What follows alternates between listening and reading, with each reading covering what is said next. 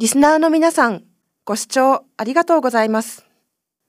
前回に引き続き、今回もミクシー社の PMI についてお話しさせていただきます。グループ会社の皆様と一緒に成長していくのは苦労や困難もありますが、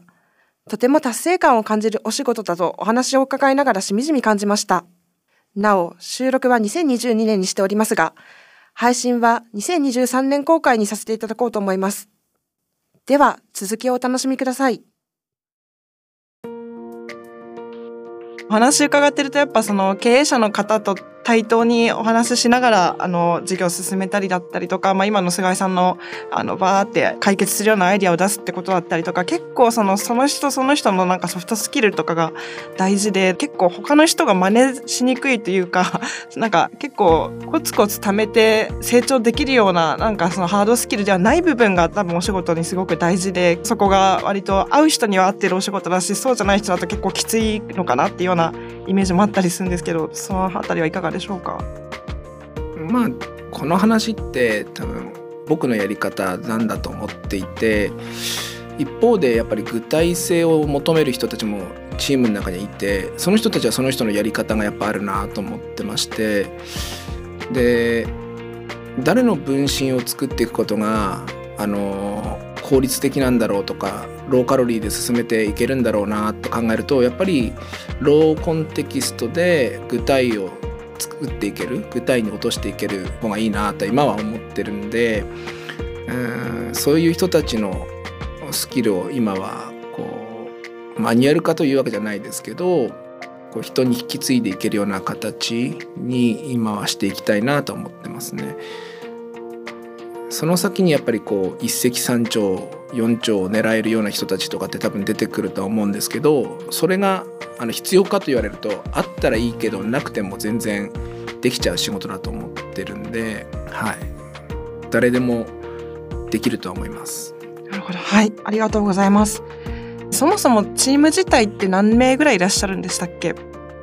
40弱とかですかね、はい、40名ぐらいですかね。あの数え方次第だと思うんですけどいくつぐらいの事業だったり会社の PMI 手掛けられてるイメージでしょうか？グループインしてる会社さんは4つ。関連会社さんが3つみたいな形ですかね今ねあありがとうございます。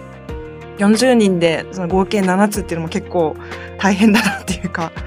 なんか一つの会社だけであっても多分無限に人とかリソース割こうと思ったら避けるなら避きたいみたいな状況じゃないかなと思ってなんかかなり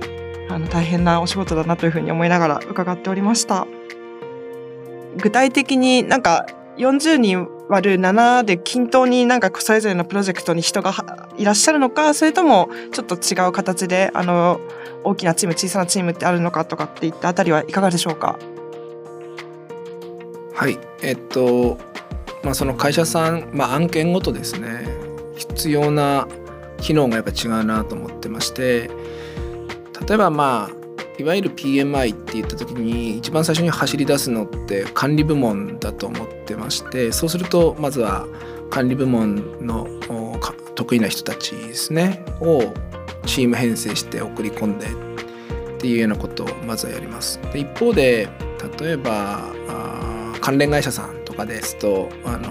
まどう攻めていこうかとかマーケティングどういうふうに考えていこうか集客どうしていこうか単価どうやって上げていこうかみたいな話を課題感を持たれてる場合もあってそういう時はどちらかというとオフェンシブな人たちですね。あのマーケティングとかそれからデザインとかですね。それからあの事業そのものをこうビルドできるようなあのプロジェクトマネジメントができるような人たちを中心に送り込んで、えーまあ、サポートしていくというようなことをやってます。のでまああのプロジェクト単位でそのそのプロジェクトの課題ごとに送る人たちの機能は全く違う。はい。ありがとうございます。なるほど。岩佐さんのプランニンググループっていうのは、えっと、具体的に M&A のいつ頃から案件に携わっていらっしゃるようなイメージになるんでしょうか？はい、えーと、いつ頃からっていうと、まあ、ケースバイケースなんですけれども、まあ、ざっくり分けると、まあ、3つとプラスアルファかなみたいなところです。で1つは、まあ、MA の、まあ、初期の検討段階っていうところとで2つ目だとですね、まあ、DD の部分から入るっていうパターンで3つ目はまあ MA 完了して、まあ、初期の PMI から入るパターンっていうところの3つと、まあ、あとはですね、まあ、初期の PMI が完了した後にはなるんですけれども、まあ、さらなる成長のために投資が必要になるタイミングっていうのがあるので、まあ、そこから業務に入っていく場合もありますというところです。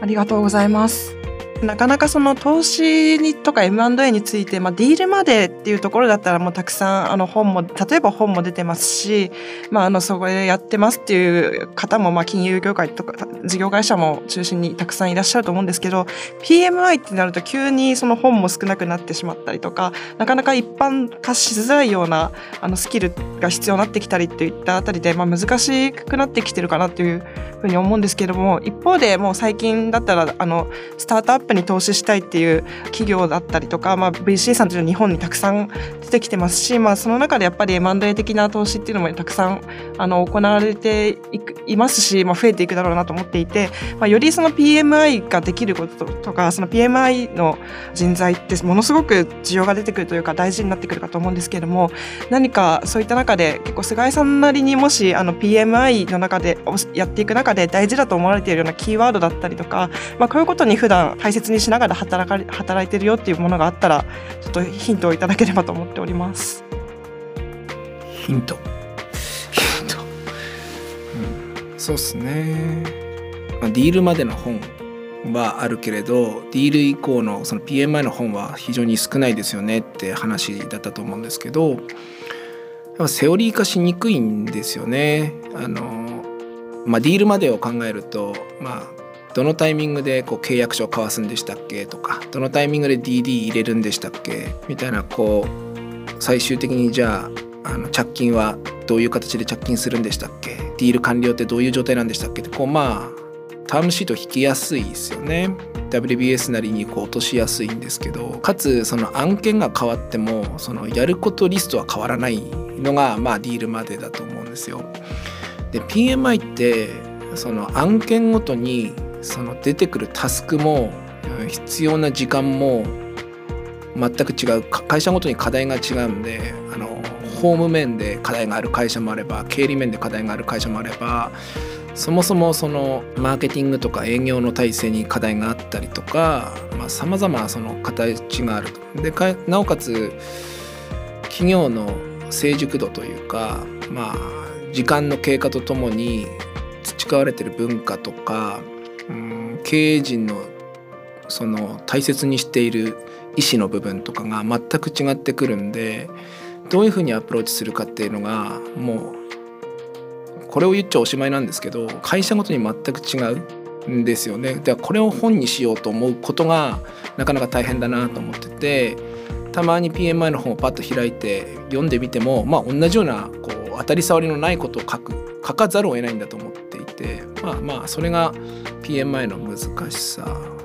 というかなのかなと思ってます。で、ま、キーワードっていう話だったと思うんですけど、